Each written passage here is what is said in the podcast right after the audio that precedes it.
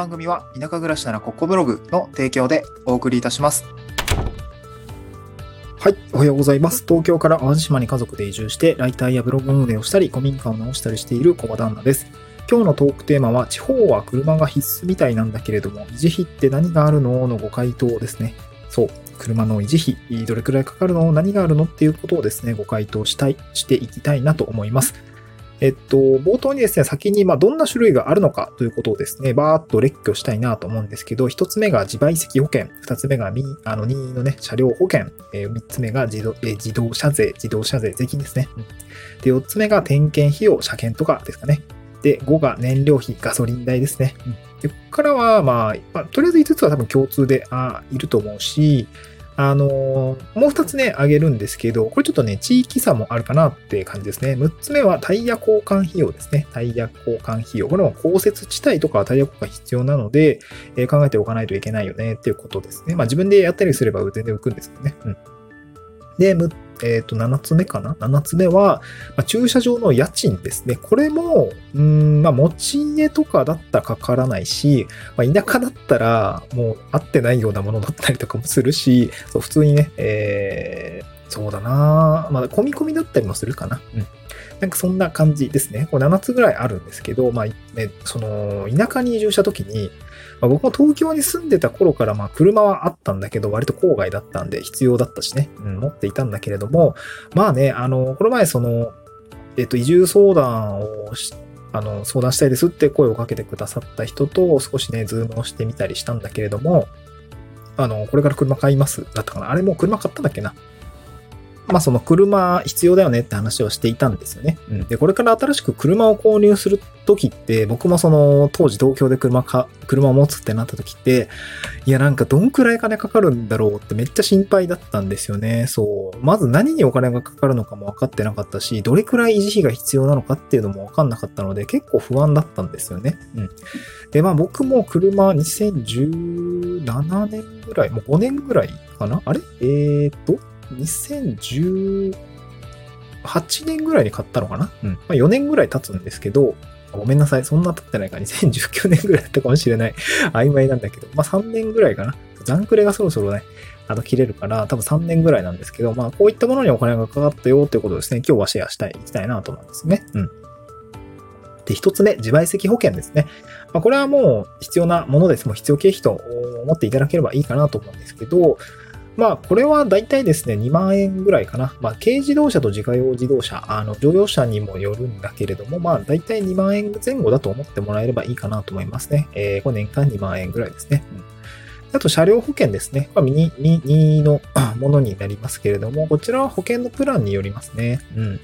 まあ、よく係数だったっけ？定数だったっけ？係数だったかな？あのー、ランクがついてるんですよね。最初は10、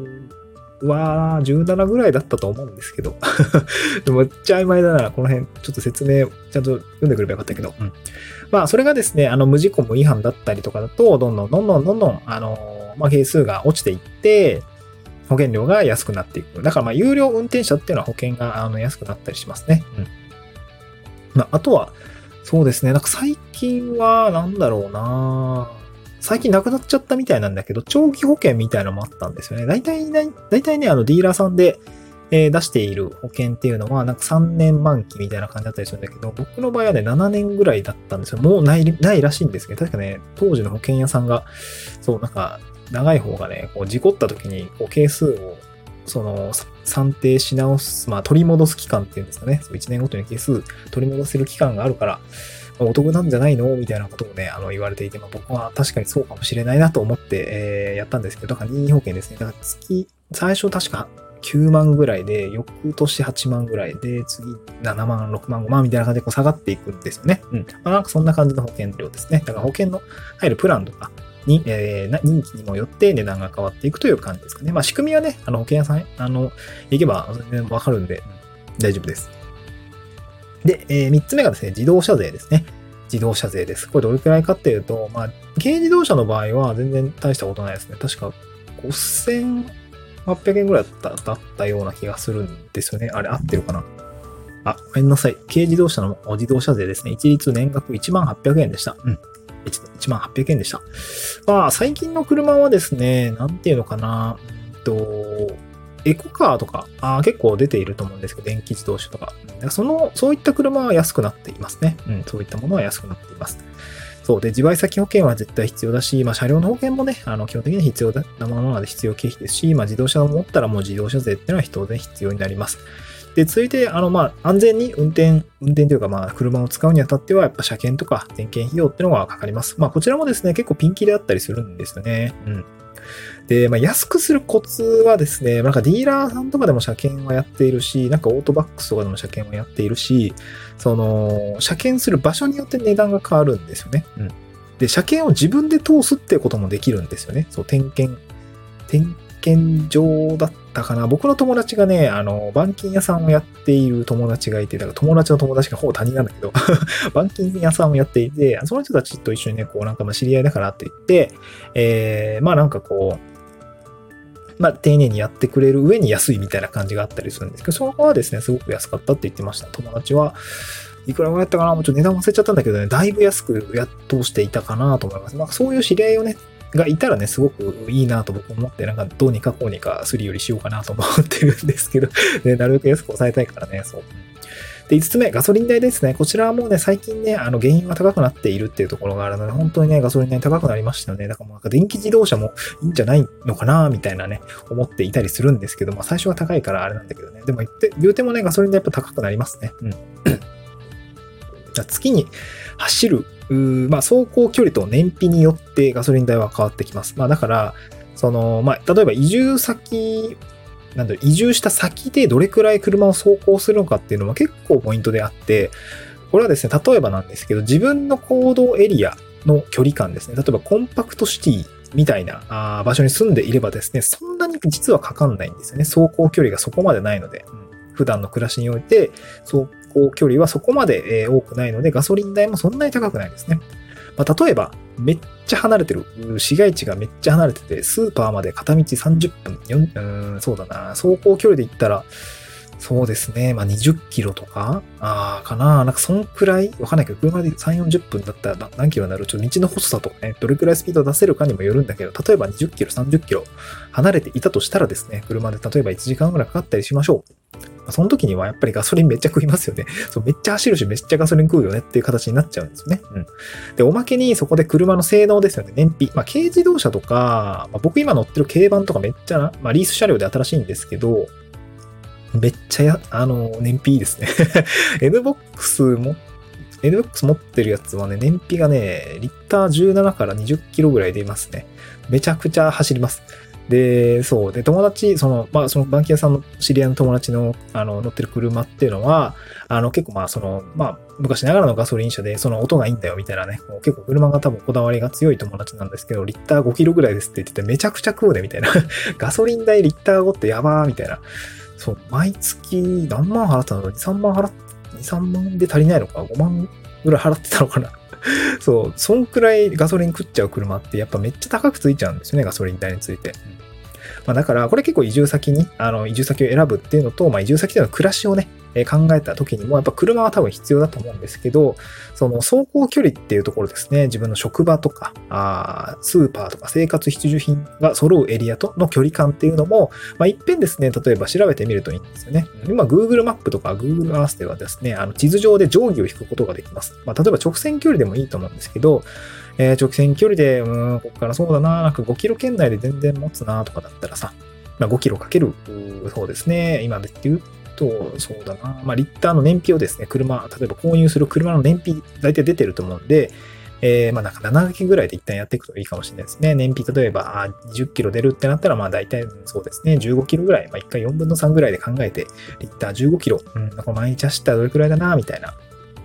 感じで走行距離を算出して、必要な燃料費をですね、まあ時価相当のガソリン代とかけて、え、こんくらい食うじゃんみたいな感じでね、やっておくといいのかなと思いますね。まあそういった試算はね、であの、まあそう、あの仮説さえ立ててしまえばできるんで、まあ数値として出してみるといいのかなと思いますね。うん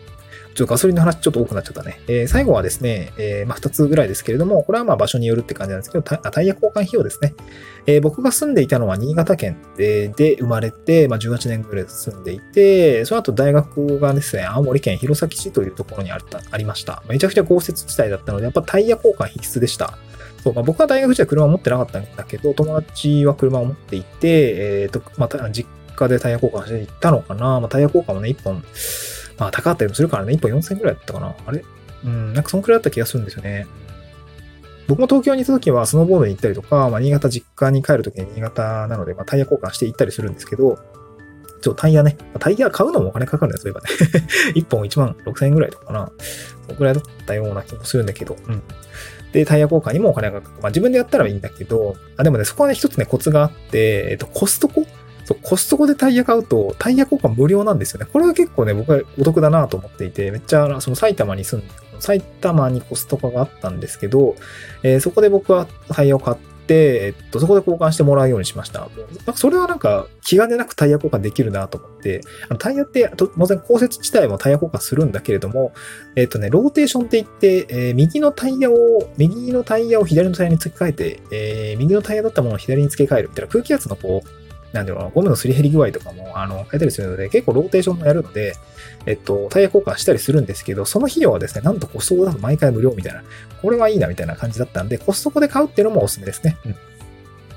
えっと、続いて、最後、駐車場の家賃ですね。まあ、これはもう場所によります。えー、かかるものもあれば、まあ、東京高いよね。そう、東京の、え、駐車場、でも僕マンションについたやつって1万円ぐらいだったから、当時、相当安かったんだけど、なんか車の駐車場代だけでなんか1万5千円とか2万円とかね、なんか3万円とかみたいなこともあったりすると思うんで、やっぱ都会は高いなとか思いながら、ああ、だから田舎はね、えー、安いです。僕、アパート住んでるんですけど、今、いくらだっけ ?3000 円 ?3500 円ですね。車2台で3500円です。めっちゃ安くない？駐車場。すごいよね。なんか土地、それ3万とか払ったらやばいなと思うよね。2台も借りてんだよ、今。しかも。で、やっぱ田舎は安いなと思いました。その土地は余ってるからね。で、古民家なんかはもう自家、あの、賃貸だけど、土地余りまくってるんで、もうだって庭に、そうだな、10台ぐらい止められますね。そう、めっちゃ安いよね。そういうね、あの、やっぱり、下げれる、コストが下げれるところは当然下げれるんで、そこは当然やった方がいいと思うんだけど、